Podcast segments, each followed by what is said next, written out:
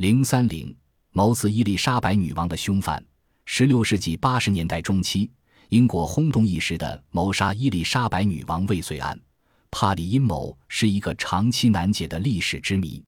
一五五八年，英国女王玛丽一世（一五五三至一五五八年）死后，伊丽莎白都铎（一五五八至一六零三年）继位。白她即位以后，由于政治、宗教和嗣位等种种原因。以及国际矛盾，英国陷入了扑朔迷离的宫廷斗争之中。伊丽莎自是英王亨利八世（一五零九至一五四七年）与王后安娜·波林的女儿，是合法的王位继承人。但是，由于亨利八世是在教皇未同意与第一个王后离婚的情况下与安娜·波林结合的，后来安娜·波林又被控失节而处死，亨利与她的婚姻便成为非法的。国际上的反英势力便以此为由，反对伊丽莎白王位的合法性。首先，玛丽一世的表妹、信奉天主教的苏格兰女王玛丽·斯图亚特觊觎英国王位，宣称自己是英格兰王位的合法继承人，便勾结法国和西班牙反对伊丽莎白。此外，西班牙国王菲利普二世出于和英国的海上竞争，也积极参与争夺英格兰王位的斗争。极力支持亲西班牙的玛丽·斯图亚特登上英国王位。罗马教皇则因为伊丽莎白即位伊始，便宣布取消玛丽一世在位时所恢复的天主教，把基督教定为英国国教而怀恨在心。教皇庇护五世以教廷惩治君王的破门令，把伊丽莎白逐出教门，并支持欧洲所有天主教国家反对信奉新教的英国。于是，苏格兰、西班牙。法国和罗马教廷等联手结成一条反英锁链，他们多次组织暗杀伊丽莎白女王的阴谋活动。正是在这种险恶的国际背景下，英王与反英势力所策划的阴谋活动展开了激烈的斗争。在众多的反英阴谋活动中，尤以帕里阴谋更富有神秘色彩，整个事件显得复杂而暖昧不清。以致是隔四百多年后的今天，也无法辨明阴谋的主事者威廉·帕里到底是为谁卖命的，也很难确定他的动机到底是什么。威廉·帕里是何许人？他原是个医生。关于他的身世，留下的可信资料不多。他自称是贵族后裔，但政府调查说他是小贩店主的儿子。但是有一点是可信的，他是个挥霍无度的浪荡子。他曾先后与两个富商结婚，不仅在很短的时间里花光了两个妻子的财产，而且还欠下一屁股债。他为了逃避债务，投身于贝尔利勋爵领导的英国间谍组织，多次来往于欧洲大陆，刺探教廷和耶稣会教士反英活动的情报。他只与贝尔利一人秘密联系。一五八零年秋，他回到英国，马上陷入债主的包围之中。他盛怒之下想杀死债主，并抢劫其财产以摆脱困境，但失败被捕，判成死刑。后经伊丽莎白女王赦免，于一五八一年初被保释出狱，肩负女王特殊使命，再次秘密赴欧洲大陆，经巴黎到达米兰、威尼斯，通过教皇驻威尼斯使节和首席红衣主教科莫介绍，与罗马教廷取得联系。他表示愿竭尽全力反对英国女王，为教廷效劳。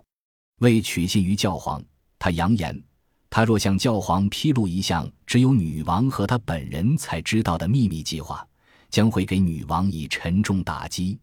他向科莫提出想去罗马谒见教皇，教皇表示同意，但是帕里始终未敢去罗马，他担心不慎暴露自己的身份，被教廷逮捕。会有如女王圣命而获罪。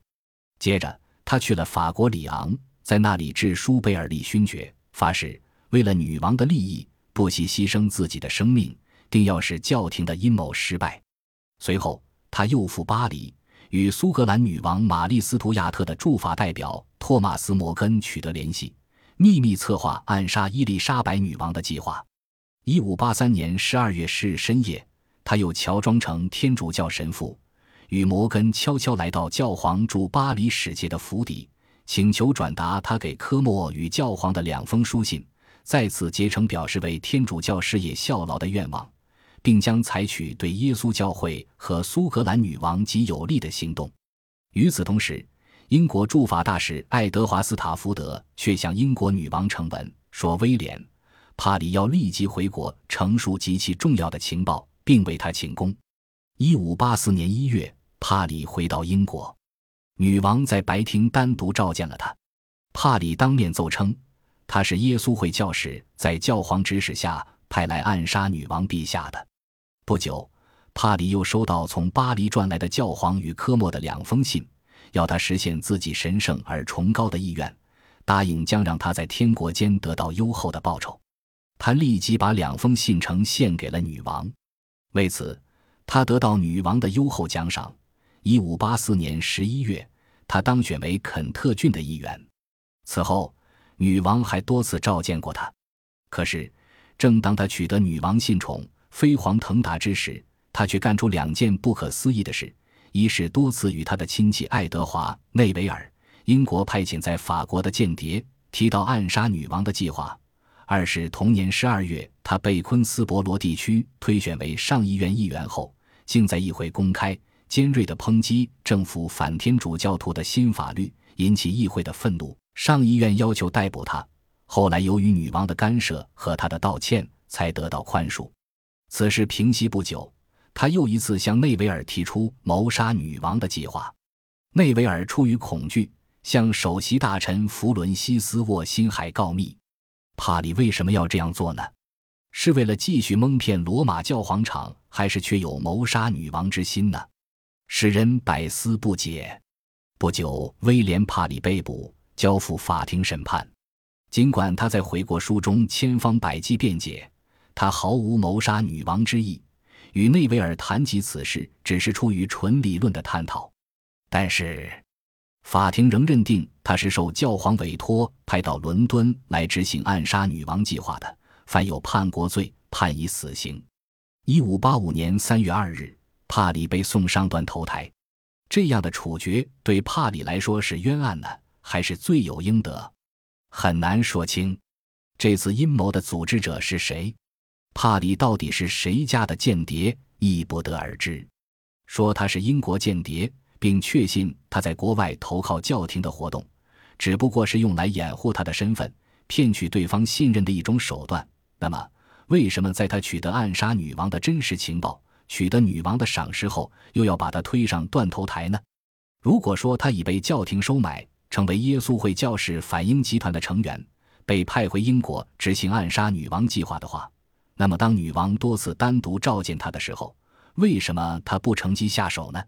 如果说他是双重间谍，那么当他在功名垂成之际，为什么还要去为国际反英势力担风险，落个叛国罪名呢？再说，他这时的言行能得到教廷的信任吗？他想成为双重间谍的动机又是什么呢？事件本身留下的这些问题，至今都没有得到尽如人意的回答。本集播放完毕，感谢您的收听，喜欢请订阅加关注，主页有更多精彩内容。